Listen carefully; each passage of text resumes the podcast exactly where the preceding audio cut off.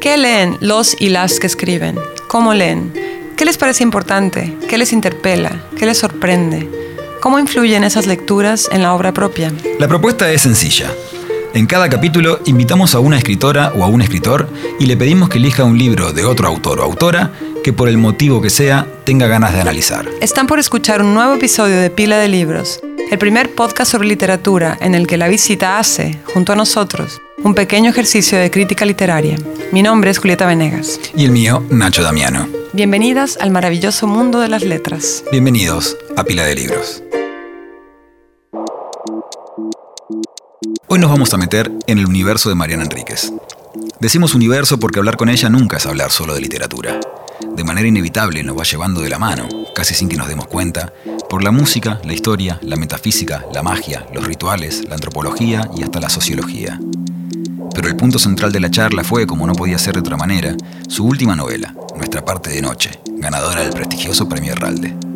El libro que ella eligió para analizar en pila de libros es un clásico de todos los tiempos, que no necesita presentación alguna, Cumbres Borrascosas de Emily Bronte. Aunque en una primera lectura quizás pase un poco desapercibido, un análisis más profundo de esta joya de la literatura inglesa pone de manifiesto la influencia de esta novela en toda la obra de Mariana, quien ya es, a esta altura, una de las referentes más importantes de las letras latinoamericanas. Por último, una aclaración. El de hoy es uno de los dos episodios de la primera temporada de Pila de Libros que se nos desbordaron, haciéndonos imposible recortarlos. Por este motivo, decidimos publicarlos en dos entregas distintas, primera y segunda parte. Lo que están por escuchar es la primera parte. Ahora sí, bienvenidos todos al alucinante y heterogéneo universo de Mariana Enríquez. Bienvenidos a todos a una nueva eh, edición de Pila de Libros, el podcast que tanto placer nos da hacer acá en Congo, en arroba escucho Congo, que es la casa que nos invitó. Bienvenida, Juli. Hola. Un gusto estar con vos nuevamente. Bienvenida Mariana, nuestra Y invitada, hoy- Mariana Enríquez. Mariana Enríquez. Ah, me fui muy así, es que estoy un poco acelerada. Y no, pero porque, por, por la emoción de, de- de lo que vamos a hablar.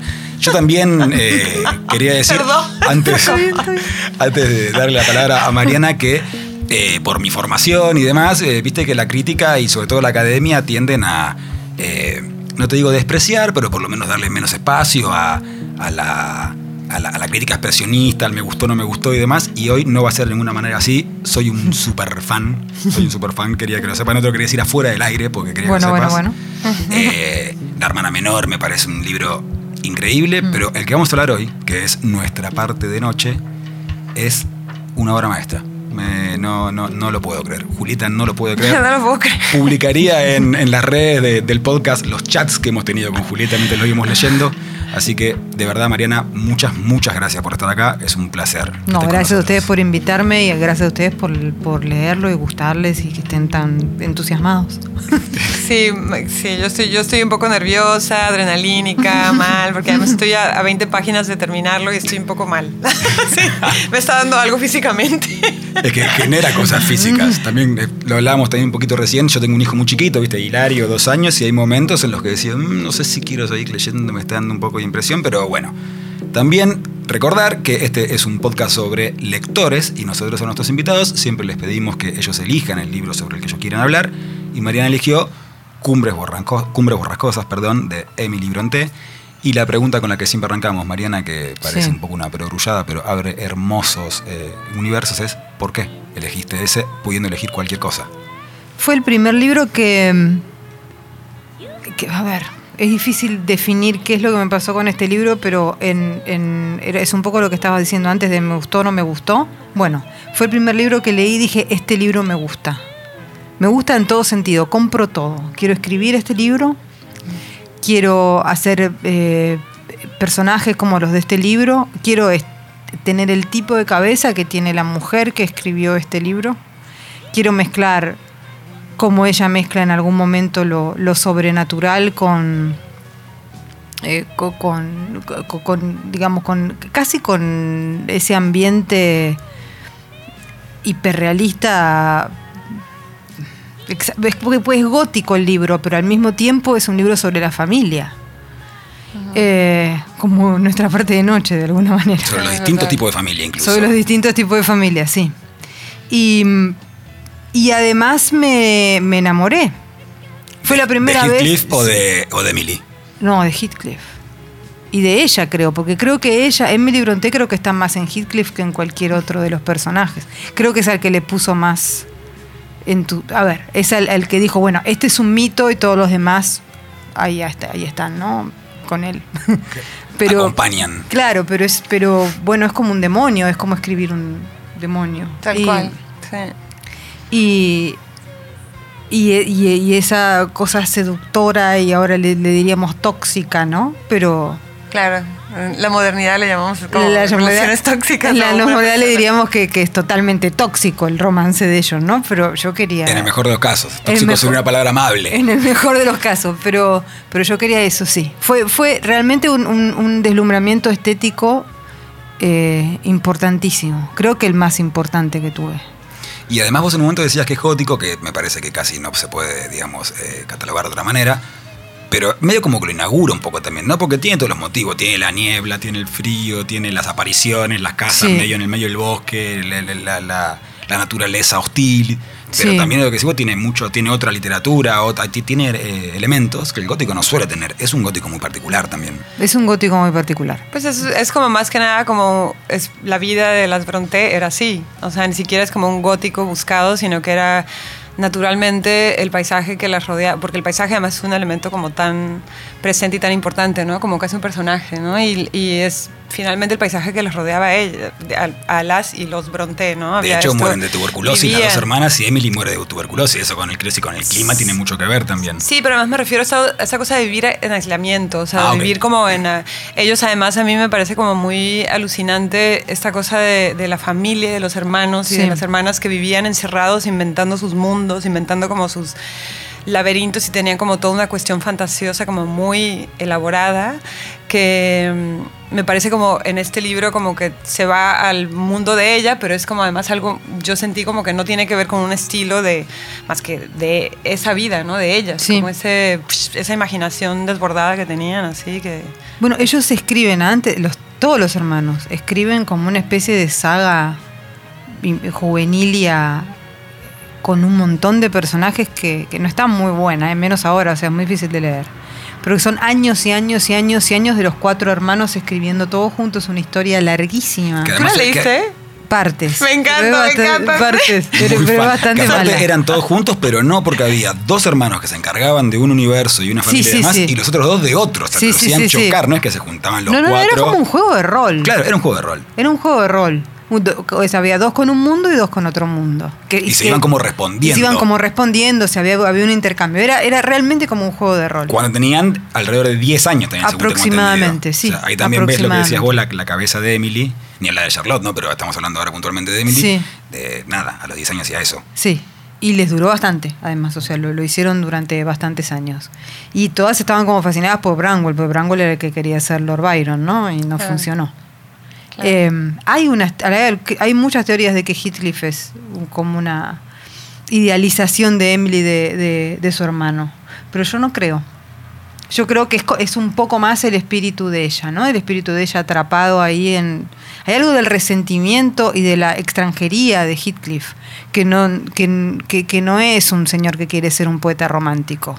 Extranjería en términos de clase, sobre todo, ¿no? En, sobre, en, términos de- en el libro, en- sobre todo en términos de clase. No se sabe bien si es un gitano, no se sabe si es un, es un chico moreno, incluso hay versiones cinematográficas donde lo interpreta un actor negro Sí. y puede ser. Mm, Sí.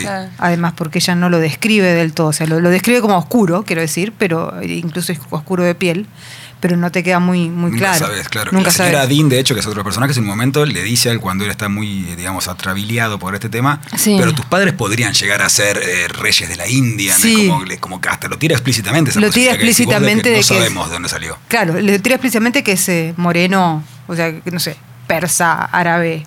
Claro, no, no, pero y aparte que podría llegar a tener un linaje, o digamos, no, no- no es indiscutiblemente de clase inferior o indiscutiblemente no, sabemos. no, es un niño robado, entre comillas, además. Sí.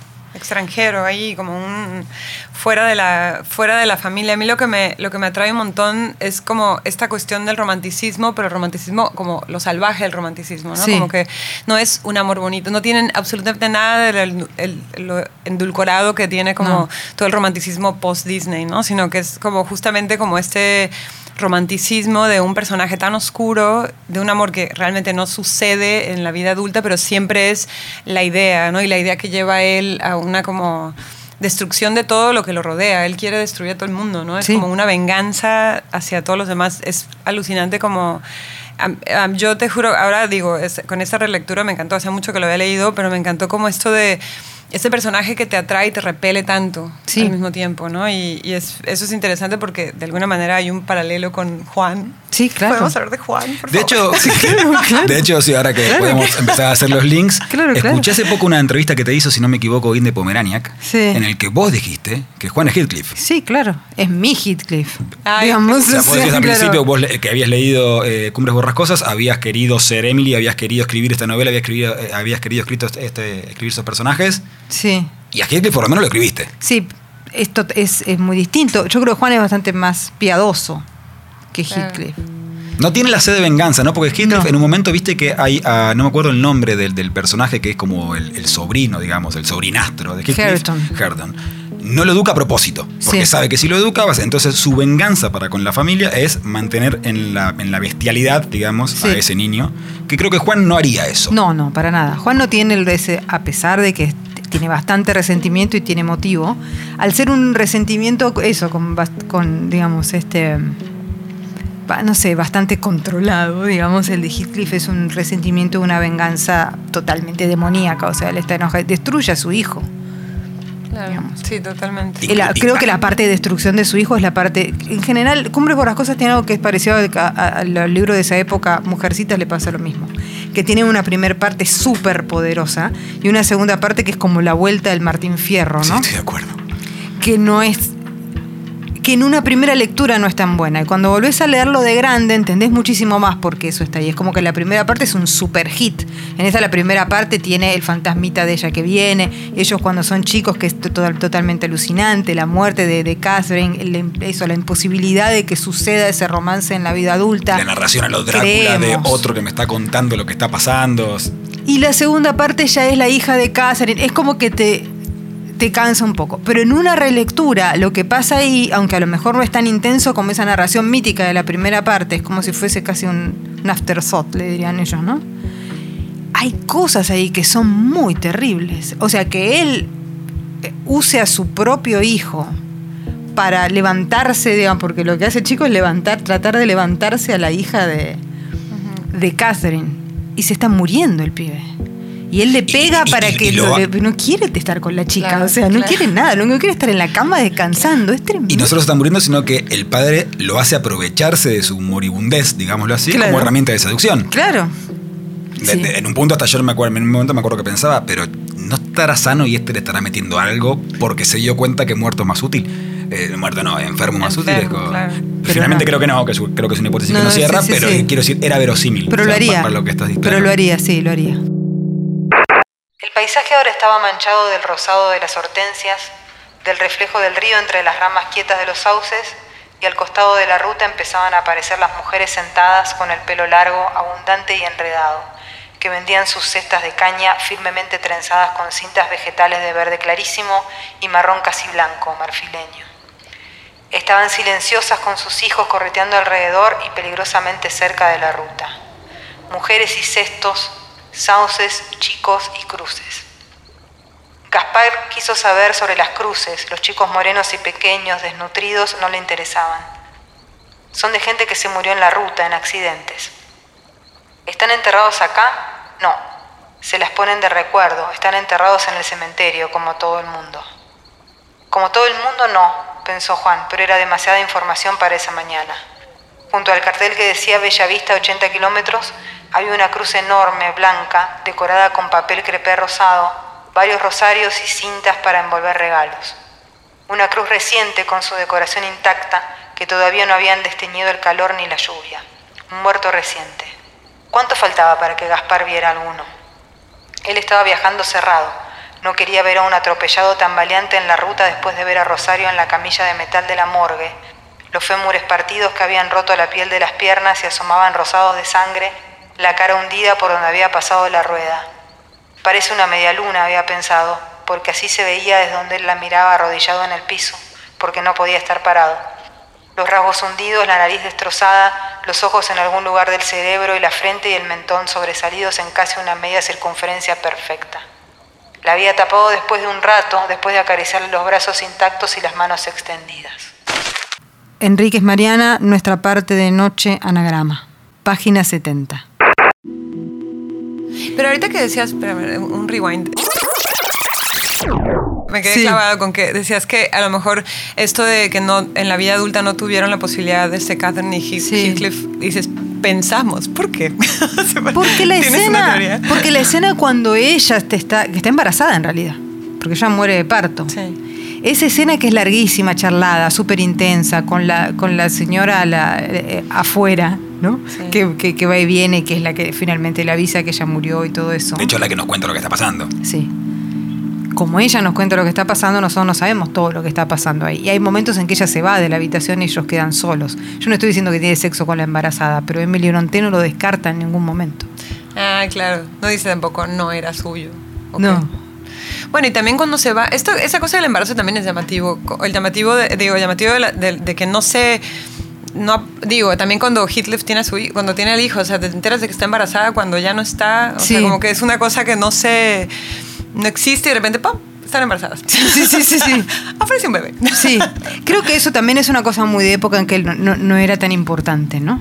Era muy- era muy natural, claro, Era muy natural y morían tantos hijos también que, bueno, eh, había que tener unos nueve para garantizar unos dos. Claro. Entonces, tampoco... Sí, la idea de proletariado mismo. digamos, Sí, tener- sí. Ocurre en varias, ocurre en Frankenstein ocurre un poco Sí, también. sí. O sea, y que curiosamente también es una novela gótica de una mujer. O sea, hay algo del cuerpo de, de- de- la mujer que Y medio lo siniestro, ¿no? Y también estar como engendrando lo siniestro, porque también es como que, digamos, me parece que esa lectura puede ser una mujer que un hombre no la podría llegar a hacer, es tener adentro el, el- lo gótico, por decirlo de alguna manera muy torpe, ¿no? Como que parte del embarazo también es lo que puede llegar a salir, más allá de lo que suceda eh, físicamente, fisiológicamente. Yo creo que hay algo cuando uno las lee mucho, a- sobre todo a las mujeres de, esa época, es una lectura aventurada, pero no tanto. Creo que hay en toda la cuestión de, los hijos algo que, que, que- que- que- que hab- que habría que leerlo un poco más. Lo ves en Emily Bronté, lo ves en, en, en- Emily Bronté no tuvo hijos de todas maneras, pero Charlotte Bronté, por ejemplo, murió embarazada y tuberculosa. Y ella, eh, Mary Shelley, perdió un montón de hijos.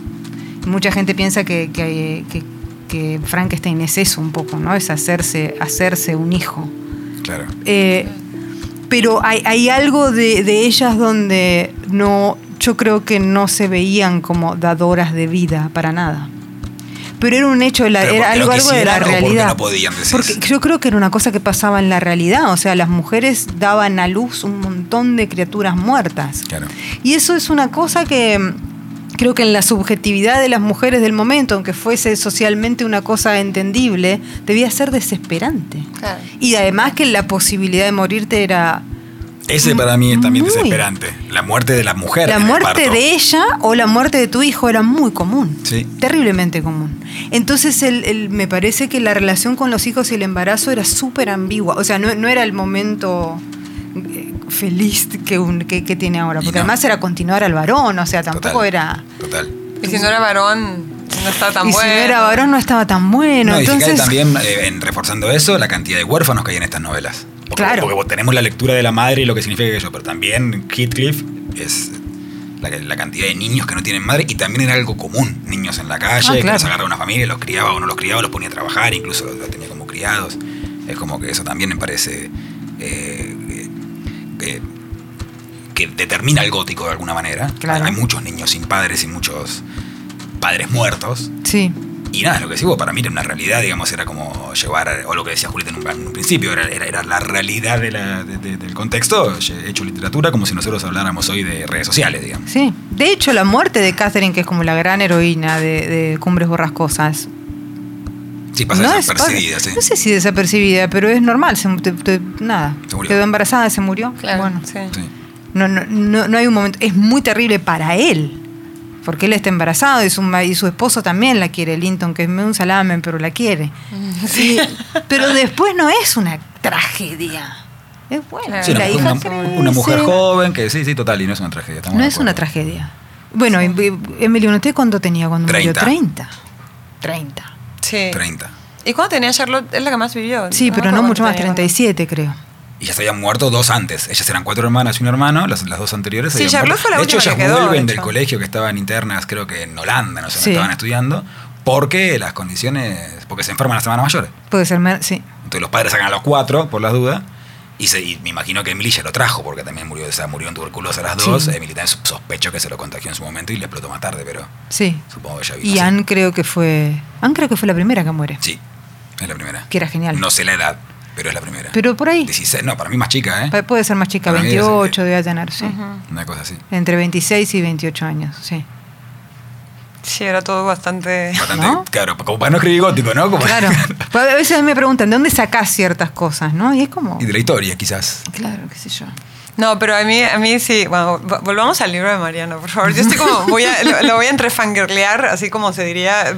Te juro que me, me parece así magistral. Me parece una novela en donde habíamos leído tus cuentos. Había, en los cuentos era una probadita, ¿no? Te- o sea, lo que hizo acá fue desplegar todo y además aquí es estoy. muy difícil de sostener tan largo, porque No, es- son no, y- universos... no, y el final es una cosa. Yo, yo todavía me faltan 20 páginas, estoy con un vértigo que no puedo, quiero dejar de hablar con ustedes y ir a terminar en un rincón. O sea, les juro que estoy como. Es alucinante porque justo lo que estás hablando de, de las Bronte en ese universo que decimos, tal, tú tienes elementos de, de- de oscuridad, tienes elementos de, historia argentina, tienes elementos, o sea, incluso en los personajes que lo que decíamos entre la diferencia de un Heathcliff a un Juan, ¿no? Que, que finalmente hay algo como también con la familia, como que me parece como más latino incluso, como Sí, más claro. este, esta cuestión de, digo, es como tan... No, es, es una, una obra maestra. Yo estoy muy alucinada, la verdad. Y perdón que me ponga así, pero es que te juro que estoy impresionada de lo, de lo increíble y lo este despliegue de talento y ver a alguien cómo maduró de, de los... Y además incluso los cuentos que... Bueno, un cuento, ¿no? Que, que estaba en tu universo y que aparece acá como un elemento muy importante de este libro y que también suma un montón. O sea, piensa... Además es como una... eh, Empieza, empieza como... Que piensas como, bueno, tiene un ritmo y al final te tiene como atrapado del, así. Yo al principio decía, bueno, sí, qué lindo el libro. Y de repente a momentos decía, claro, esto es fantasía, ¿verdad? ¿Verdad? Así como mirando para atrás, ¿verdad? ¿No? Sí, ¿no? o sea, Da un poquito tiene, de miedo. porque tiene esto de que no es un, un este, no son como digamos como historias que están fuera de la realidad. No, son historias fantástico, que, claro. que están aquí, o sea, que son personajes que te puedes encontrar. Entonces, muy, eso es lo, lo más fuerte, me parece, de tu, de lo, que, lo que más remueve de, de, tu, de tu universo, que Mm. es un universo que está conectado con la realidad, no está aislado de la realidad. Eso No, lo hace todavía está, más está fuerte. totalmente conectado y ellos están además totalmente mimetizados. O sea, mimetizados quiere decir escondidos. Claro, totalmente. Podrían sí, es- vivir en cualquier parte, podrían ser cualquier persona que vos conozcas viviendo otra vida. Que es el secreto del fantástico, una vez más. o sea, Claro. es- Claro. Quiero decirte a vos y aprovecho para decirle a todos los oyentes que eh, Julieta lee mucho, mucho, mucho, mucho, mucho, mucho más de lo que piensan y nunca se pone así. O sea, esto no es una actuación.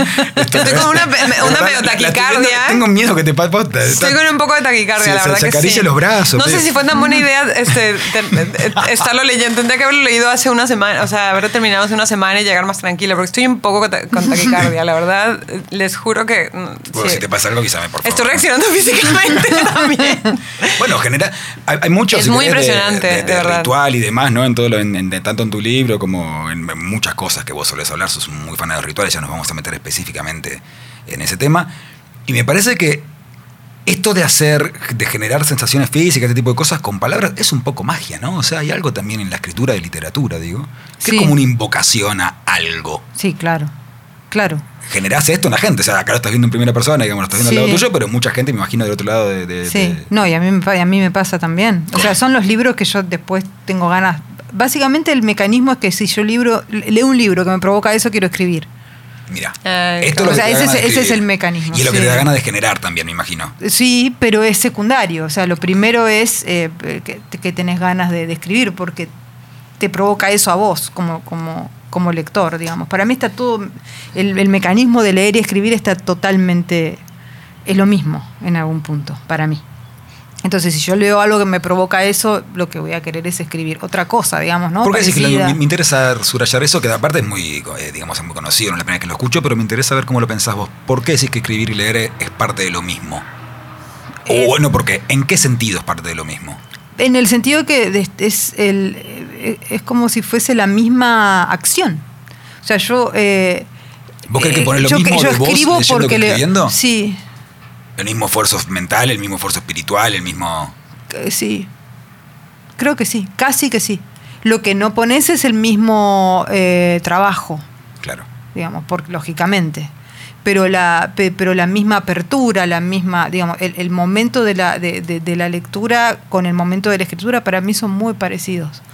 Y cuando yo siento eso, que alguien me está dictando una historia, digamos, ¿no? Que entré en un mundo, que estoy totalmente convencida del lenguaje de- esa persona que estoy leyendo, de, ahí es el momento donde quiero escribir. Y no me, pa- me pasa, pero no me pasa muchas veces, y no necesariamente con libros extraordinarios tampoco, a veces sí, a veces no. Depende. Ah. No, pero además, este, yo creo que lo que también tiene, que es muy fuerte, es que no. Eso, eso se siente, que no, es- no está intentando como. O sea, hay una, hay una cuestión como cuando. Los, digo, los libros tienen como a veces elementos como los que tiene el mundo de Mariana. Yo ya le digo el universo de Mariana porque es tremendo. Este, que son a lo mejor este, una cosa como mórbida o oscura o lo que sea, que a veces, ese- digo, hay un perfil de libros así que yo siempre he desconfiado porque me parece que te tratan de enganchar. Mariana no te trata de enganchar, está contando su mundo, o sea, y los elementos que tiene, eh, o sea, te va, te va llevando por una cuestión inevitable que no puede ser la complejidad de la historia, cómo se va armando, te va encerrando en, en- en una cosa que de repente estás como así de qué. Eso es, eso es increíble, la verdad. Y de hecho creo que porque no es paradójicamente- efectismo, es una cuestión de su universo, ¡pua! ahí como, eso es lo, lo- lo alucinante, la Eso verdad. quería decir lo del efectismo. Me, parece que paradójicamente los momentos más gore, por decirlo de alguna manera, Mm. son los narrados con más naturalidad. O sea, como que no hay ninguna intención de subrayar o de remarcar o de. Y creo que generan un efecto mucho más terrible, por lo que decía Julita, Sí. de que lo tenés mucho más a mano. Bueno, eso es muy. Eso, hay que, eso es- no es fácil de, de- de- de trabajar, esa naturalidad. Claro. Como súper falsa, digamos. Pero, pero porque tenés la idea, o sea, es muy fría la situación. Hay una cosa que no quiero hacer como un spoiler terrible, pero hay un personaje que es el tío de Gaspar que le pasa algo muy horrible en el libro. Y yo lo tenía muy claro lo que le pasaba, desde que aparecía el personaje. Entonces, vos haces ese- este tipo de crueldades espantosas que es saber cómo termina esa persona y armarlo en función de eso. Claro. Entonces a vos te tiene que caer muy bien ese tipo. Y tiene que estar todo armado para que llegue ahí y que no sea un delirio. Pero tenés que ir que, no el sea, caminito. un- que no sea un delirio y que te parezca un bajón, además. Es que sí ¿Qué te le parece pasa Que te eso? afecte. Claro. De hecho, no sé si no es el único bueno, te diría. De, de- Es el más bueno, yo creo. O de los más buenos. o de los más. No, Gaspar. Gaspar también es muy Pero Gaspar lo que tiene es que es- es un niño, entonces para niño. o sea, No, no, Gaspar crece, sí, sí, Gaspar sí, crece. sí, y, y la verdad que Gaspar a mí, o sea, y yo creo que eso es lo que tiene la novela también, que tiene como unos, como tiene elementos muy luminosos también, o sea, tiene es- esa parte que no es, y tampoco es como los buenos y los malos, No, es. No. oscuro, pero hay, hay una cosa como muy, de un universo muy elaborado, pues no es como que eso, y luego también, bueno, tengo que decirlo, que a mí me mató ese elemento del rockstarcismo, o sea, ese- esa Ah, etapa sí. en Londres, como bohemia, o sea, todo lo que te puedes imaginar como de estrellas de rock, pero son estos personajes ahí viviendo una vida increíble, o sea, también eso es alucinante, la verdad. O sea, Sí, tantos es elementos, porque que- también está la música muy presente, que Sí, a ti claro, es un elemento muy importante para ti, ¿no? O sea, como Sí, que sí. Eso, es, eso es genial. Capítulo primero. He vuelto, hace unos instantes, de visitar a mi casero y ya se me figura que ese solitario vecino va a inquietarme por más de una causa. En este bello país, que ningún misántropo hubiera podido encontrar más agradable en toda Inglaterra, el señor Heathcliff y yo habríamos hecho una pareja ideal de compañeros. Porque ese hombre me ha parecido extraordinario. Y eso que no mostró en reparar en la espontánea simpatía que me inspiró. Por el contrario, metió los dedos más profundamente en los bolsillos de su chaleco y sus ojos desaparecieron entre sus párpados cuando me oyó pronunciar mi nombre y preguntarle, Señor Heathcliff. Él asintió con la cabeza. Soy Lockwood, su nuevo inquilino. Le visito para decirle que supongo que mi insistencia en alquilar la granja de los tordos no le habrá causado molestia. Pronté, Emily, Cumbres Borrascosas, Orbis Ediciones, página 5. Vos también en algún, en algún momento mencionaste, dijiste que en alguna entrevista que para vos el héroe romántico es un proto rockstar. Sí, claro.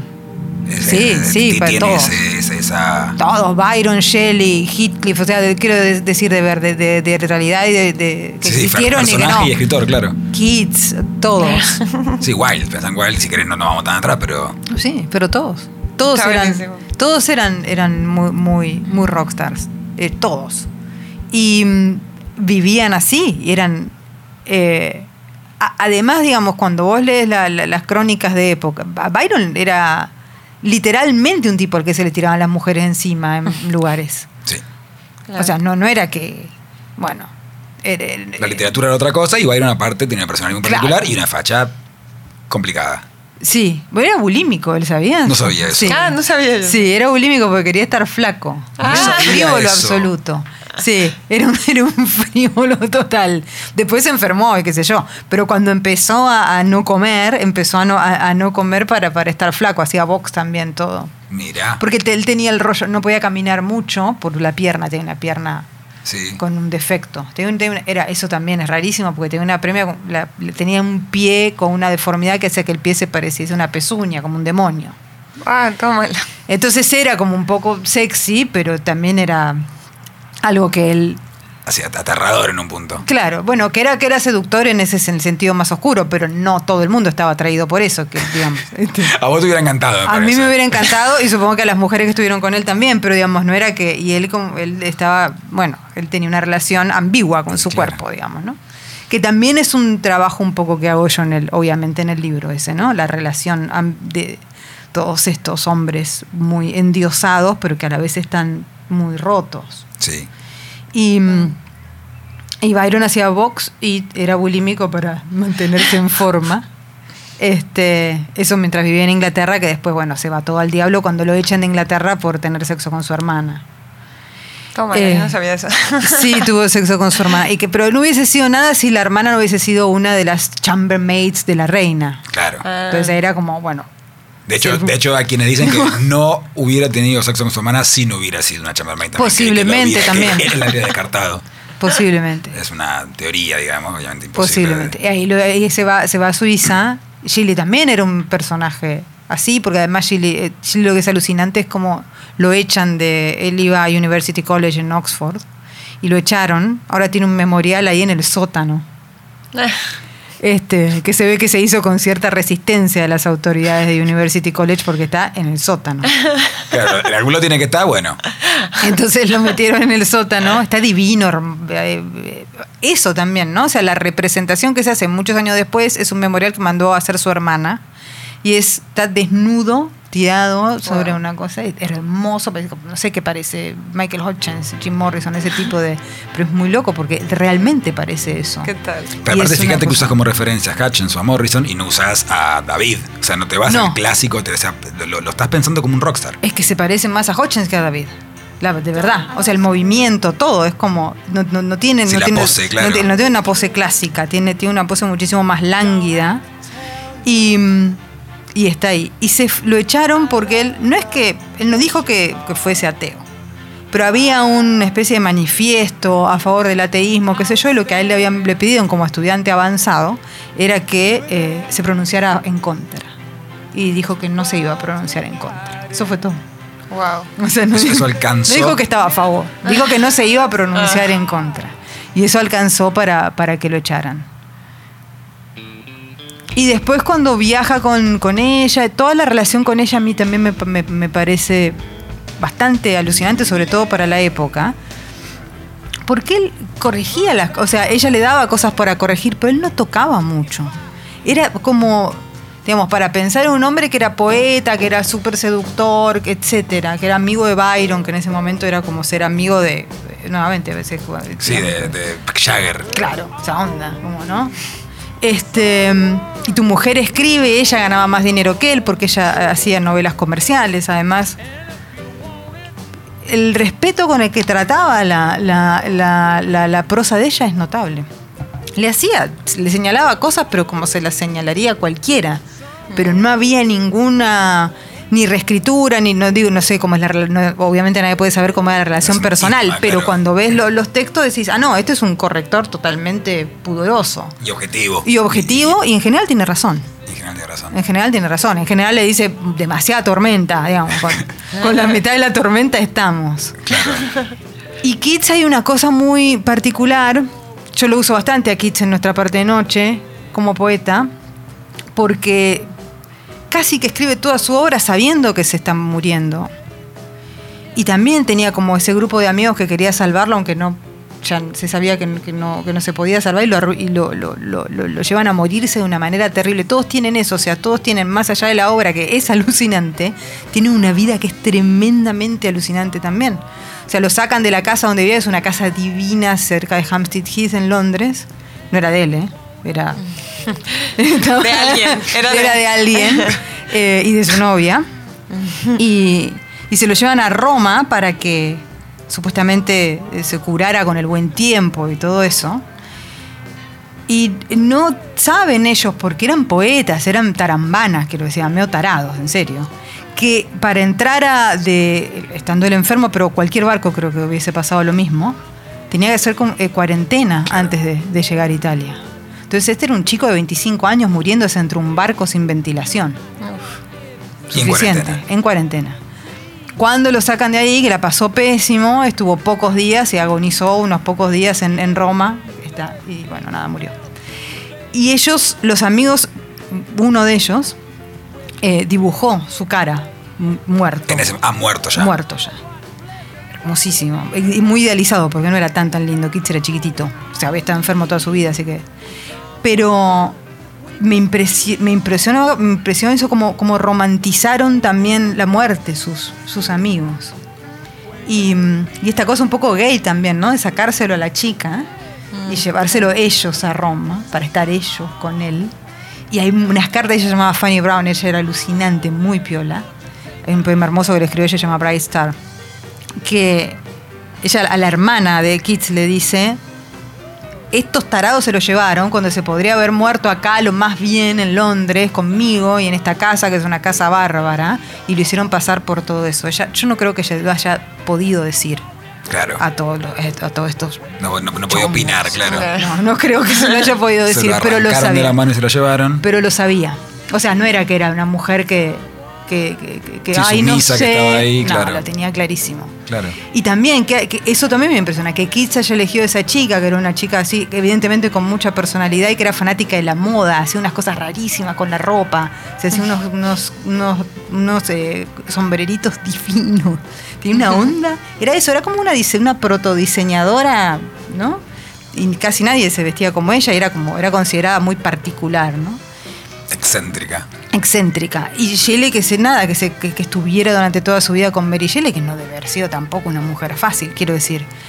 En, en ese sentido también me caen bien. O sea, yo no, no estoy diciendo que eran hombres feministas, digo que eran hombres que no tenían ganas de. de- tenían ganas de estar con mujeres y los estimularan también, Claro. de alguna manera. Claro. Y no era muy común en la época, pero no hacía falta eso. No. Digamos, o sea, no, no, no, no, no, no hacía falta. Sí, la búsqueda de la estimulación, si querés. No hacía Sí. falta, digamos, de aceptarlo entre comillas. O sea, a, a nadie le interesaba mucho que la mujer lo estimule. Creo que ese era el problema. No, más claro. grave. Pero ellos trataron, eh, creo que, que querían estar con pares. Ellas, Claro. ellas obviamente que sí, digamos, pero eso, de eso no, no tengo duda de parte de ninguna de, de- de las mujeres de, que, que tenían ganas de, de estar con un hombre que no las tratara como una mascota. Claro. Pero, pero es más sorprendente de, de- de ellos. Y Byron no era así. Byron le importaba un carajo. A lo último se enamoró un poco. Ya Cuando viejo. ya sabía que, claro. Ya viejo. Va, Claro. 37 se murió, Bueno, pero ya, pero pero ya, pero ya en esa época. cascoteado, Cascoteado. viejo, pero cascoteado. Cascoteado, ahí estuvo con una con una italiana que hicieron una cosa notable también. Fueron a ver al Papa. Ellos No tenían sabía- que anular. Esto, no lo sabía. Sí, tenían que anular el matrimonio de él, no sé con Claro. cuál de todo. Con la- con- no me acuerdo el nombre de la. Pero creo que es la mamá del- de la chica que inventó después un, un sistema, era matemática su hija, y inventó como un sistema que después terminó siendo muy importante para el desarrollo de la informática. Era genial, la hija. Ada Lovelace creo que se llamaba. Bueno. Pero era, tenía una mamá esta persona. De la que él se tenía que divorciar. Viva, que hablaba viva. Y creo que fueron al, al, al, eh, a pedir el- la, la anulación de, de- ese matrimonio, a pedírsela al Papa, y dije, dije, diciendo que él había sodomizado a esa mujer y que era un acto del demonio, una cosa por el estilo. Y el Papa se los dio. Como diciéndole, tomá, si lo querés te lo doy. Sí, como diciendo... que- Ya fue. O sea, lo que le fueron a decir es esa mujer con la que él se casó, le hizo cosas terribles. O sea, eso era un, matrimonio del pecado, no era un matrimonio Claro. de Dios. Claro. Entonces él aceptó ese argumento y les dio el divorcio. Pero no sé si llegó a casarse con la nueva. Fue todo, fue por joder. que- No sabía igual que habían ido a... Sí, sí. A ver Él, al no Papa. él, ¿eh? O No, sea, no, fue mandó la, mis fue- artistas, mandó, claro. mandó, mandó gente, mandó a la novia y qué sé yo, no él. Pero digamos, yo me, me recopo y me entusiasmo con esta gente porque yo creo que todo ese mundo es un mundo que descubrí a partir de Cumbres Borrascosas y que terminé metiendo en casi todo lo que escribo, pero especialmente en esta novela nueva. Mis grandes sufrimientos en este mundo han sido los sufrimientos de Heathcliff. Los he visto y sentido cada uno desde el principio. El gran pensamiento de mi vida es Él. Si todo pereciera y Él se salvara, yo seguiría existiendo. Y si todo quedara y Él desapareciera, el mundo me sería del todo extraño. No me parecería que soy parte de Él. Mi amor por Linton es como el follaje de los bosques. El tiempo lo cambiará. Yo ya sé que el invierno muda los árboles. Mi amor por Heathcliff se parece a las eternas rocas profundas. Es fuente de escaso placer visible, pero necesario. Nelly, yo soy Heathcliff. Él está siempre, siempre en mi mente. No siempre como una cosa agradable, por supuesto, como no siempre me agrado a mí misma. Así pues, no hables de separación de nuevo, porque es imposible. Bronte, Emily, Cumbres Borrascosas, Orbis Ediciones, página 104. Le dijimos a Mariana que además de que escriba, que escriba, perdón, que elija un libro para hablar acá, que, que elija un tema, que lo eligió, lo vamos a escuchar ahora los veintipico de segundos que podemos, lo escuchamos juntos y ahora lo hablamos un segundo. Dale. There's a devil waiting outside your door. There's a devil waiting outside your door. And he's bucking and braying and pouring at the floor. And he's howling with pain and crawling up the wall. Oh yeah. He's weak with evil and broken by the world. Bueno, eh, Nick Cave, ¿esto con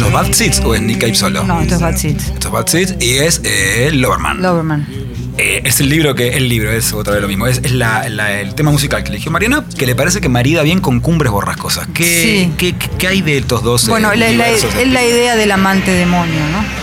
Que es, es- que es el, el, el- el hombre...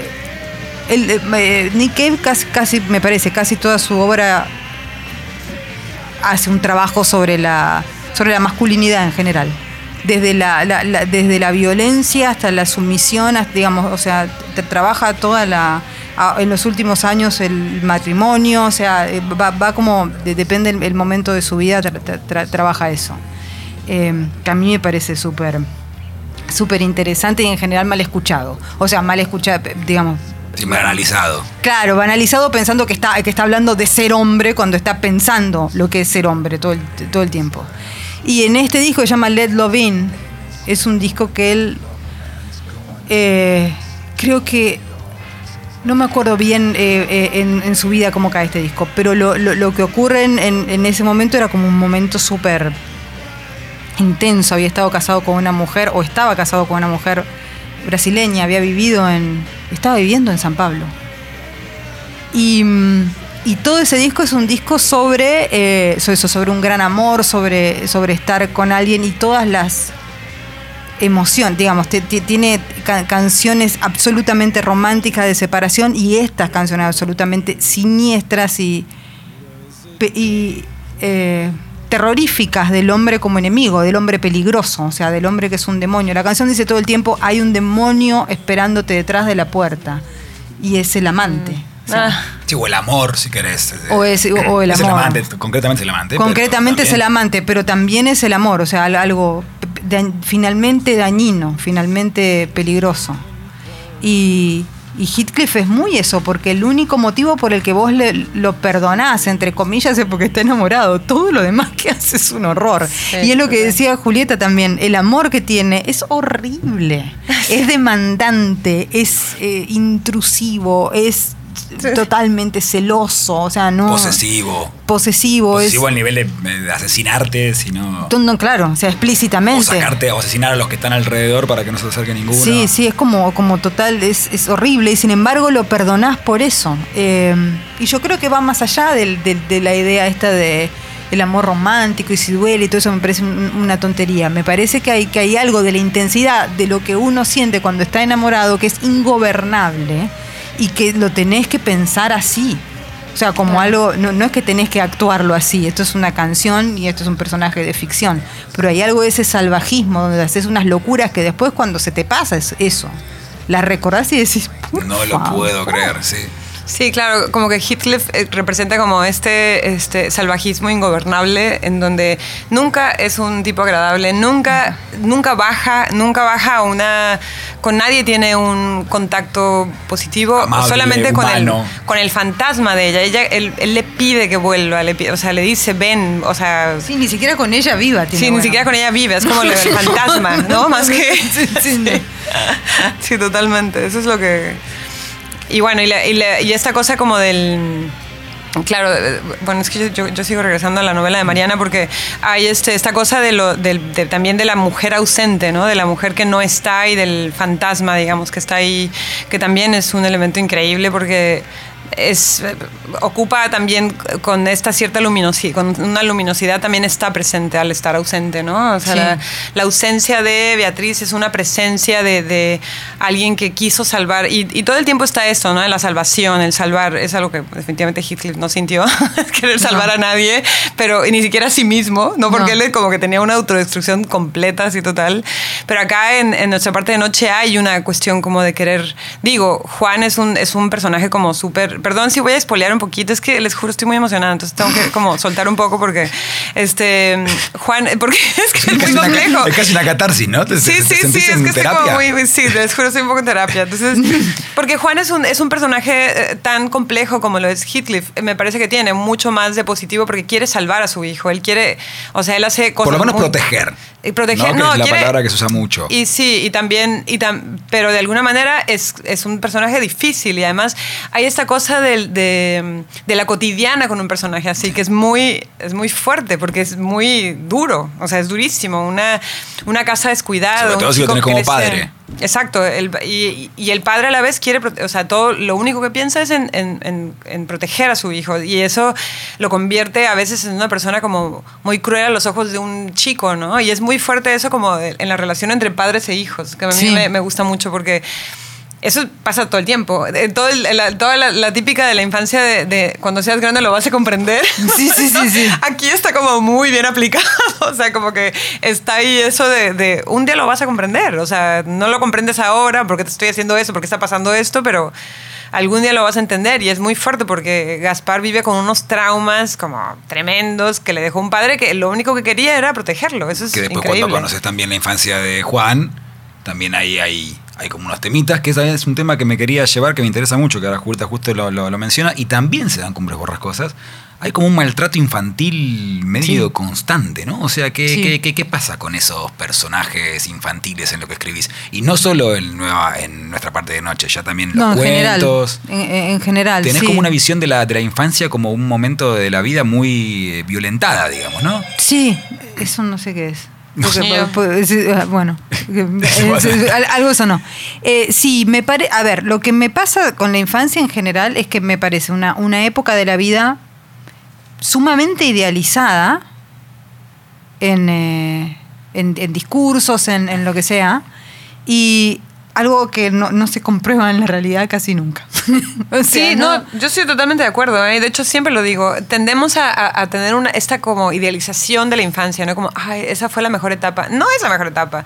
Estamos siempre como, eh, digo, no, no puedes tomar tus decisiones. Estás siempre como, las decisiones de otros rigen tu vida. Este, Bueno, pero estás completamente abierto. más o menos, y en los casos de Mariana son muy maltratados. No, pero, son, eso, pero la vulnerabilidad es lo que se, tengas, Claro. o sea, es independiente de que 100%. exista o no la crueldad. Hay una vulnerabilidad 100%. completa en la infancia y me parece que en los cuentos de Mariana se ve como en los niños de la calle, se ve como está ahí y también este, se ve acá, ¿no? Como esta, esta cuestión de que los niños, digo, es a momentos muy cruel, hay que decirlo, pero, pero increíble porque a, a la larga lo entiendes como parte de la historia y cómo te va atrapando también, ¿no? Pero, pero sí, yo sí estoy muy de acuerdo contigo en eso de la, de la infancia. Yo siempre lo digo y creo que sí tendemos como a pensar, ah, es la mejor etapa. Además es pésimo, para, creo que es horrible para los chicos. Y sobre todo esto es horrible para los que ya no son chicos y no tuvieron infancias muy lindas. O sea, a, mí me, a mí me repugna totalmente. O sea, mi infancia no fue particularmente ni mala ni fue normal, quiero decir. Momentos lindos, momentos horribles, como la de todos. Pero me repugna particularmente cuando, no sé, la gente comparte en, en redes sociales sus veranos en la quinta. Yo me creo que te- repugna. yo creo que te repugnan las redes sociales en general y la no, gente no, en no, general, no, sabes que no, sabes que no, no, no, la, la- la- la verdad es que no. Pero me repugna esa idea de decir, ay, estábamos con mamá y papá todos en la Sí, pileta, total, a ver si me los ahogaría todos. Y es, como, y es, es- es una forma de esconder otra cosa, ¿no? También, porque, porque, porque supuesto. es como, ahí sí es algo que estoy de acuerdo con lo que dice Juli, que es como de ocultar lo que realmente pasa. La infancia fue un momento de no, y no importa lo que pasó realmente, guardémoslo, y no importa lo que yo haga con mis hijos, y no importa. Claro. Es como una doble. Y además es como negarle una, una- subjetividad que no puede ser todo el tiempo positiva. O sea, el, el- el niño tiene, co- como el adulto, tiene montones de, de momentos. Hay niños que no están sanos, hay niños que están tristes, hay, hay niños que, no sé, no son niños bellos, por ejemplo, y la pasan pésimo porque los tratan en, en la, la escuela es una cosa bestial en ese sentido. Además, encima cambia todo el tiempo lo que es ser bello, ¿no? Con lo cual puedes tener un... ¿no? O sea, nunca. Te- te- te- nunca uno sabes... te tiene que tocar, claro. te- te tiene que tocar, no sabes de dónde te van a venir las balas, digamos. Sí. Y no, sé, no solo cambia en época, sino que cambia en clases sociales. O sea, todo es como difícil. Y tenés que socializarte muy pronto, que también es una, no es una cosa tan fácil. No. Entonces hay como toda una... Y emparejarte un poco. Hay También. una cosa de, de, de- de- se miran las sí. etapas de los niños como, bueno, y en esta etapa pasa esto. Y si no pasa, ¿qué? Y si no pasa, eh, ¿qué? o sea, ¿qué pasa? Ese niño, esa niña es... ¿Qué? O sea, es, es como no se puede emparejar. Yo, yo, yo culpo mucho a Disney, la verdad. También. Yo creo que Disney este, ha convertido la infancia en una cosa imposible. O sea, nadie sale ileso de la infancia o ilesa de la infancia. Por alguna o por otra razón, aunque hayas tenido la vida más normal, el papá y mamá comprensivos, todo divino, siempre tenemos algo que nos cuesta pasar de la infancia, me parece. Porque no es una etapa fácil. A mí me parece muy, impresion, muy impresionante. O sea, Y es cuando Sí. aprendes la gran parte de las cosas también, ¿no? Que cualquier aprendizaje lleva su. Pero además es lo que más recordás, ¿no? O sea, Sí. yo este libro lo leí a los 10 años, por, por, algo, por algo también lo, lo recuerdo tan Claro. claramente y, tan, y, y por eso me impactó tanto en ese momento. Pero, por ejemplo, otra cosa, yo ta- en los cuentos, en la novela, uno de los temas que me interesan, son mucho, pero uno es el mal. Y hay algo de la, del ataque a la vulnerabilidad. Cuando vos sabés que el que está del otro lado no te puede contestar, no sabe cómo defenderse, no tiene la fuerza, no tiene la voz para defenderse. Claro. Porque incluso aunque lo diga, ¿quién se lo va a decir? Porque además si vos sos la autoridad, eso define mucho al malvado, digamos, ¿no? O sea, el tipo que es la persona que es capaz de hacer eso, bueno. Entonces, eh, si, eh, Bueno, hay un momento o, de, de- o de ignorarlo, digamos, no de solamente nuestra- de hacerlo, de, de dañarlo, sino de ignorarlo, o sea, de de verlo dañar. y decir, bueno, paso. Claro. Que Hay- no es- encima en nuestra vida, perdón, pero No, en por nuestra favor. vida en, en la ciudad es muy habitual. O El sea, nosotros, que y está sí, ahí, sí. el niño que está durmiendo en, en la calle sí. sucio, lo ves todo, todo, todo, todos los días. Y si realmente te importara, te lo llevabas a tu casa. Eh, la verdad es esa. Eso es lo que, digamos, cuando, cuando yo digo pensar acerca del mal y el mal que te habita, es que, bueno, primero sos egoísta, porque de- de todo- por- vos podés justificarlo de un millón de maneras. Podés decir, bueno, si yo empatizara con todos, no podrías. Todo eso es verdad. Pero la verdad es que si tanto te importara y, te, y la- esa gente horrible que viene y te dice, ay, yo sufro tanto, no, no sufrís tanto, porque de lo contrario el niño estaría en tu casa. Si el niño no está en tu casa es porque vos no sufrís tanto. Y está bien, porque así vivimos en la sociedad. Pero lo que me irrita muchísimo es ese discurso es totalmente psicótico para mí sobre la infancia, que es lo más maravilloso del mundo y luego no te importa nada o solo te importa tu hijo. En el, en mejor de los casos, porque En también el mejor en, de en los estos casos. personajes, en estos libros, y en tu, en tu la literatura en general, hay mucha violencia de los padres para con los hijos también. También. O sea, no solo con la infancia en general, como puede ser con un niño de la calle y demás, pero también, y en este, en este libro en particular, digamos. Sí, sí. Igual todo lo que hace Juan para mí está justificado. Lo que pasa es que sus métodos son un poco bestias. Sí. Pero, No, pero hay violencia de otros personajes también para Sí, con sí, niños. sí, sí. De Bueno, hecho, hay violencia que a Mercedes, Juan primero. no me acuerdo quién le dice, creo que le dice Juan, que hay, pasa algo con niños también, no lo hablemos demasiado, y Juan le dice, todo esto no hace falta, lo hace por placer. sí, claro. Y es verdad. Y ahí ves lo que es lo que es eso que vos decías de la maldad in- intrínseca inherente de hacerlo simplemente contra un desvalido y porque tenés ganas. Y porque tenés ganas. Sí, eh, eh, Mercedes es el personaje más sin conciencia a propósito de todo, es el más personaje de género. La novela es una novela fantástica y algunas cosas son totalmente de género y trabajadas como género y ella es un demonio que tiene algo que a mí me interesa que es no hay origen del mal en, en Mercedes. Yo creo que, que a veces se arruinan narraciones por tratar de explicar el origen qué del es? mal. Claro. O sea, a mí ¿Por me qué gusta... es tan mala? Claro, a mí me gusta el... el- el- Por ¿cómo aparte se- no quiero empatizar justamente. No, no, no, no, un no. personaje que sea malo y punto. Es malo. La Noche del Cazador, por ejemplo, me parece una película fantástica sobre la infancia y sobre el mal, que es de lo que finalmente se trata, porque no hay ninguna explicación de por qué este hombre persigue a los chicos. Y por qué es malo y quiere matar a los chicos, ¿no lo sabes? No importa, es malo. Y ya. Vicky vio una noticia que le llamó la atención. Había entrado en erupción un volcán en Colombia. A Vicky le gustaban y le daban miedo los volcanes. Había estado durante un tiempo obsesionada con Pompeya y Herculano. Esa noche fue solo la erupción, pero al otro día Vicky se sentó a ver si seguían hablando del volcán y se encontró con algo que la dejó muda y temblando, tanto que le dio la mano a Gaspar que estaba tirado en el sillón a su lado. La lava del volcán había arrastrado hielo y barro. Todo ese material había desembocado en los ríos que crecieron cuatro veces e inundaron los pueblos cercanos. Le tengo terror a la inundación, dijo la abuela, y Vicky la hizo callar. En un pueblo que se llamaba Armero, quedaron atrapadas personas en sus casas esperando que las rescataran. Pero todas las cámaras, en una transmisión medio movida y de colores extraños, enfocaban a una chica de 13 años, Omaira. Qué nombre más raro, pensó Vicky, que estaba medio hundida entre escombros y barro. No podía moverse, pero podía hablar. Y cuando le pusieron el micrófono allá en Colombia, ¿dónde queda Colombia? Le preguntó Vicky a Gaspar, y él le dijo en el Caribe, pero no es una isla, es al lado de Venezuela. La chica dijo algo que a Vicky le dio ganas de irse corriendo. Le apretó el brazo a Gaspar hasta sacar un ey, pará, lo que era mucho, a él nunca le dolía nada. La chica, Omaira, dijo, toco con los pies en el fondo la cabeza de mi tía. Su tía muerta ahogada, claro, pensó Vicky, y se imaginó los pies resbalosos apoyados en una cabeza muerta y mecánicamente se ajustó los cordones de las zapatillas. Durante tres días siguieron mostrando a Mayra, ya no solamente en el noticiero de la tarde, en el del mediodía también. Vicky la veía cuando volvía de la escuela y a la tarde cuando regresaba de las clases de gimnasia. La nena sabía que no podían sacarla, pero Vicky no entendía por qué, y su mamá, a su manera brutal de médica, le había dicho que la única forma era amputar una pierna, y ahí, en el barro, no estaban dadas las condiciones de higiene. Omaira decía, quiero que ayuden a mi mamá porque se va a quedar solita.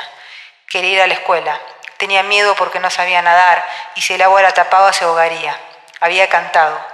Quería estudiar para un examen de matemáticas. Llamaba a su mamá, estaba lejos en Bogotá, y le pedía que rezara para que pueda caminar y esta gente me ayude. Le decía que la quería, le decía que ojalá la escuchara, y también decía que quería a su padre. La abuela de Vicky dijo, yo no puedo ver esto, qué dignidad esa criatura, no lo tienen que mostrar. Y se fue y nunca quiso volver a sentarse frente al televisor para ver a Omaira morirse. Enríquez Mariana, nuestra parte de noche, anagrama, página 250. O vengo de muy mal humor porque vi una versión de, de un cuento de Navidad de Dickens nueva que hace algo eh, imperdonable. ¿Qué es? Sí, contalo. O ¿Lo puedo no, no, contar? ¿Lo sí, puedo contar? claro. Sí, claro. Es la, es la nueva versión de la BBC de, de un cuento de Navidad que hace una historia del origen de, de la maldad de Scrooge. Ay, ¿por qué Scrooge no le gusta la Navidad? No me digas. porque fue abusado de niño. ¿Vos podés Y creer? menos por ya, ya me parece mal que pongan el porqué. El, el porqué de, de- Además, Scrooge es un avaro, ¿no? Es absolutamente. Claro. O sea, Ah, claro, total. Y además, ya me parece que trataron de actualizarlo al 2019 Y me parece que con lo que dice en general Dickens y un cuento de Navidad en particular sobre el capitalismo ya estábamos. digamos, Claro. que no había ninguna necesidad de subrayar absolutamente nada. Pensá en si la historia de dos ciudades. es que da- eso, la infancia, el capitalismo, el dinero, ya está. Listo. Si quería subrayar un poco más el capitalismo, porque en un cuento de Navidad hay otras cosas también, porque bueno, está pensado como una fábula para esta época, joya. Pero hacerle una historia de origen de. pa- Además, esto no es tan malo, es solo un avaro, es un empresario. Nada, eso. Total, total. Y, y- y no le gusta la Navidad porque odia el sentimentalismo, qué sé yo, tampoco está tan mal. No, claro. Digamos, o sea, Y tampoco tan malo, simplemente no le gusta la Navidad, no, no es que. Hace unas cosas, Sí, pero sí, digamos, pero- pero, pero qué sé yo. O sea, eh, son, de- son, son, son problemas de eso, de, de- de que, de que es un mala onda. Digamos. Y mira, y ahí salto a- de vuelta a Cumbres Borrascosas porque algo que me interesó muchísimo de, de esto que estamos hablando, que es que para mí muestra la, la modernidad de la novela, que por un lado ahí pasa algo que yo- me parece que en esa época no era muy común, vos me sabrás decir mejor que yo. Heathcliff en un momento se va y vuelve con alguna formación intelectual y con dinero. Sí. Nunca sabemos lo que pasó. Nunca lo que elipsis que hace Emily me parece que es increíblemente moderna. No era ese momento. En ese momento me parece que las novelas eran la vida total, la historia total, narración desde que nace hasta que se muere. Era la vida, el la, la literatura del siglo XIX, la novela Sí. del siglo XIX. Sí. Eso por un lado. Y por otro lado, la señora Dean en un momento está hablando con Lockwood, que, está, que es quien nos está contando a nosotros la historia que le contó la señora Dean. Ahí tenés otra cuestión moderna increíble. Sí. Y le dice literalmente, porque me levanté, no creo que usted necesite para nada mis deducciones morales. Usted sabrá sacarlas por su propia cuenta. Que es lo que estamos exactamente lo que me acabas de decir. O sea, también hay algo ahí de Bronte, Sí. de, de- de como una de las... Se adelantó 80 años. Por lo menos. Incluso hay novelas que a mí, que a mí me, me- me parecen notables posteriores, tipo Los Miserables, que Víctor Hugo te tiene que contar toda Todo. la batalla de Waterloo. Que Dios, o sea, yo entiendo que no había manera de verla, pero realmente... Y, entiendo que cobraban por fascículos, digamos, también hay una cuestión ahí Entiendo de- que tenía que ahí él estaba pensando, tenía claro. estaba pensando el final de la novela, probablemente porque ese hacia el final, todo le estaba pensando y dijo, bueno, voy a contar. Metamos un par de Metamos- capítulos más que hay que pagar las expensas Claro, que hay que pagar las expensas y que además mientras pienso un buen final, la gente lee esto, que además por otra parte ya sabe cómo termina la batalla, pero luego, pero jamás lo edita, o sea, jamás dice, bueno, Voy a sacarlo como un Cuando, libro. cuando a- volumen, claro, saquémosle un volumen, poquito. bueno, Sí. saquémosle un poquito, esto no pasa. Y ella sí directamente dice, no, no hace falta contar porque Heathcliff vuelve educado y rico, y la verdad es que no hace falta. No solamente no hace falta, es mucho más poderoso Es mucho más poderoso, sí. como, como, como narración. No, y a mí me gusta porque también da esta cosa también del paisaje desolado. Todo lo que sale hacia el mundo no te enteras de lo que pasó. No sabemos qué No. pasa afuera. es total. algo por allá que llega por una carta, si es que te la mandaron, lo que sea, pero no te enteras de lo que pasa en el mundo, más allá de ese paisaje solitario. O y sea, además eso- habla del potencial de él. Claro. O sea, ¿Qué habla- habría sido Heathcliff con la educación? Claro, habla del potencial de él. Que volvemos a lo que hablábamos recién del, del- del maltrato hacia la infancia, digamos. Sí, sí. De qué habría pasado. Bueno, y que él mismo lo que dijimos al principio, Él ¿no? lo Él- él lo reproduce, claro. reproduce deliberadamente. Deliberadamente, Mantiene la ignorancia a un niño Sí. como castigo a su familia. Eso es impresionante de la mente de ella, ¿no? De, de- de Emily, que eso que le parezca suficiente castigo. Había un montón de niños ignorantes en mil, eh, fines de, eso es ni siquiera fines del siglo XVIII. Y además era un niño medio criado, digamos. Sí, sí, sí, lo, embrutece en Claro. realidad. Es peor, porque Sí, lo, lo- lo- lo- Lo abandona, Lo abandona, lo retrocede, digamos. Era un niño hasta querido, lindo, lo, Claro. arruina, digamos.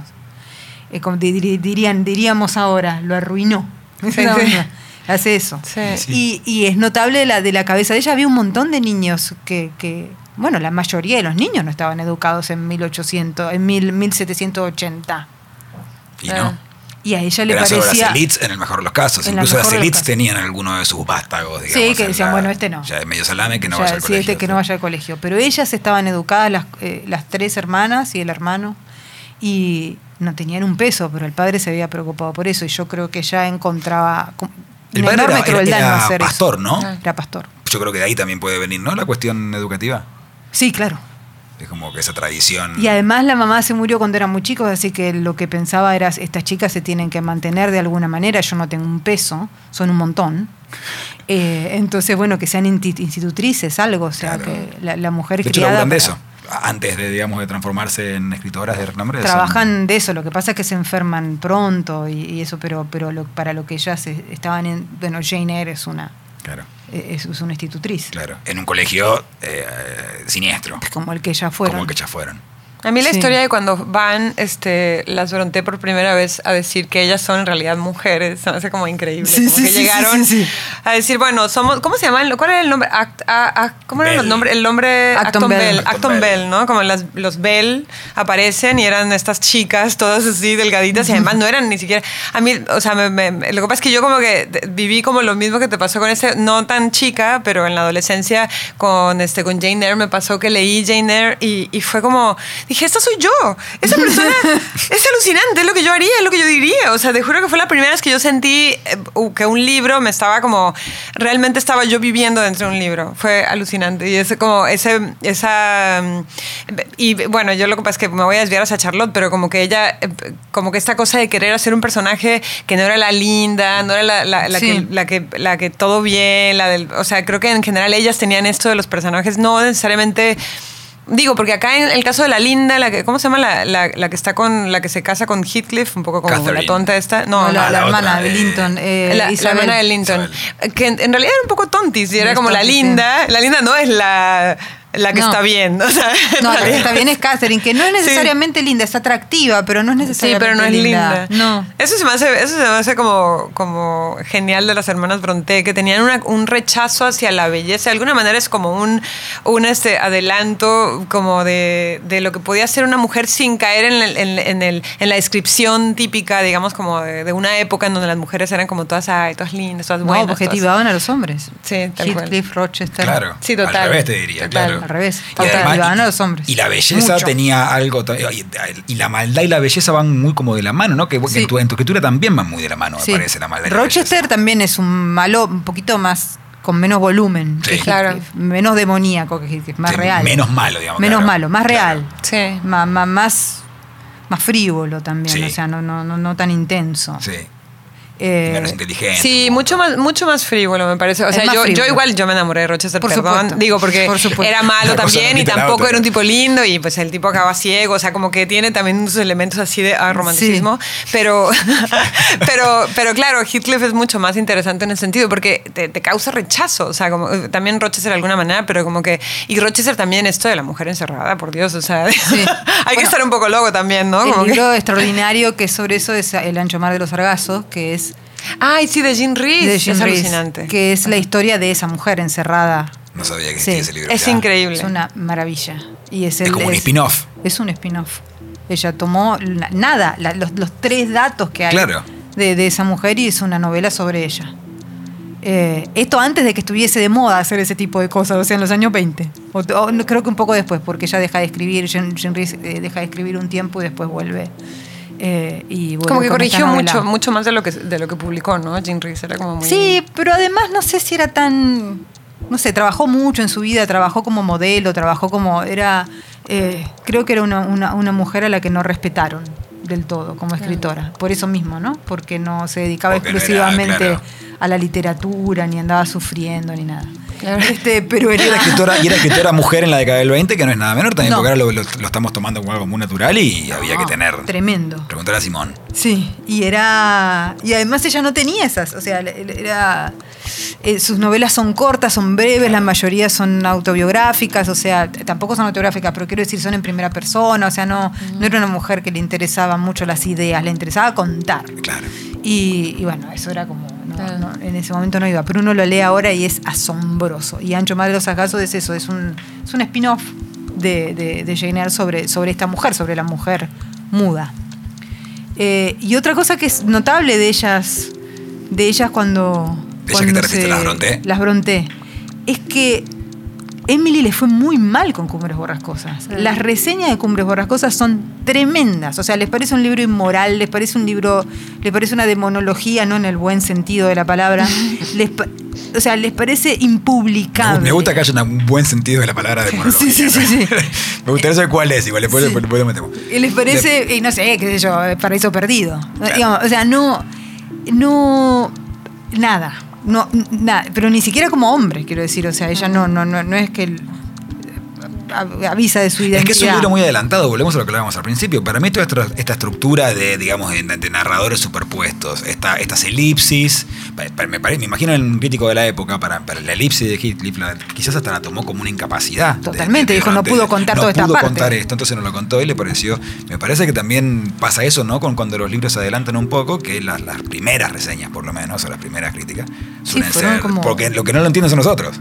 Claro, y aparte ella pone muchos marcos, porque es el señor visitante que llega a esa casa a la que le cuenta la mujer.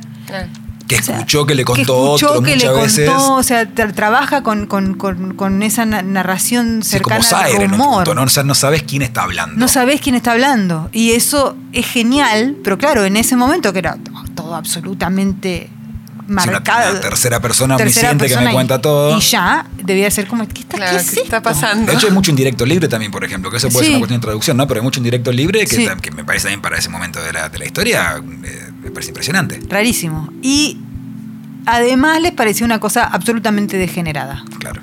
Sobre todo la escena que eso la marcan bastante, la escena cuando él va a ver a Catherine embarazada, que es muy violenta, muy erótica, con muchísimo sin decir, Pero uno tiende a pero pensar, sí. uno tiende a pensar. Y, y sobre todo eso, que no respeta la maternidad. O sea, es una cosa, es como él quiere estar con él, digamos, es como le dice, escapémonos juntos, ella está embarazada muriéndose, es un delirio, es como, ¿qué es esto? Vos le dices eso y decís, ¿qué es esto? Está desatada, bueno. Y que no pasa porque no puede, físicamente, si no, yo Si creo no, que ella se va. claro. Encima. Claro. O sea, el drama es ese, el drama es- no es ni siquiera ella no trata de disuadirlo de eso, es lo que le dice, no ves que no puedo, No estás puedo parar, loco. no me puedo levantar, claro. Claro, estás loco. Y él, y él se enoja porque ella no se pone en media pila. O sea, es una cosa totalmente. Este, y él se enoja muchísimo cuando se muere ella también, además. Con ella se enoja Con incluso. ella, claro. Como, Sí, ¿qué claro. me estás haciendo? Sea, una cosa, eso les parecía como falta de compasión, todo lo que tiene. Todo lo que es verdad, digamos, todo lo que no es verdad, mal. claro, pero les parecía esto es absolutamente inmoral e impublicable. Hasta acá la primera parte del episodio de Mariana Enríquez en Pila de Libros. No se pierdan la segunda y última, en la que además de seguir analizando nuestra parte de noche y cumbres borrascosas, vamos a hablar de rock, ocultismo, medicina, chicos lindos, Cormac McCarthy, mujeres ausentes pero poderosas, David Bowie, poesía, militancia en la ciudad argentina de La Plata en la década del 90, peronismo, la biografía de las Bronté, los premios literarios, feminismo, la impunidad de la aristocracia, la importancia de los detalles en la literatura y la diferencia genérica entre fantástico, terror y maravilloso. Quedan formalmente invitadas. Hasta la próxima.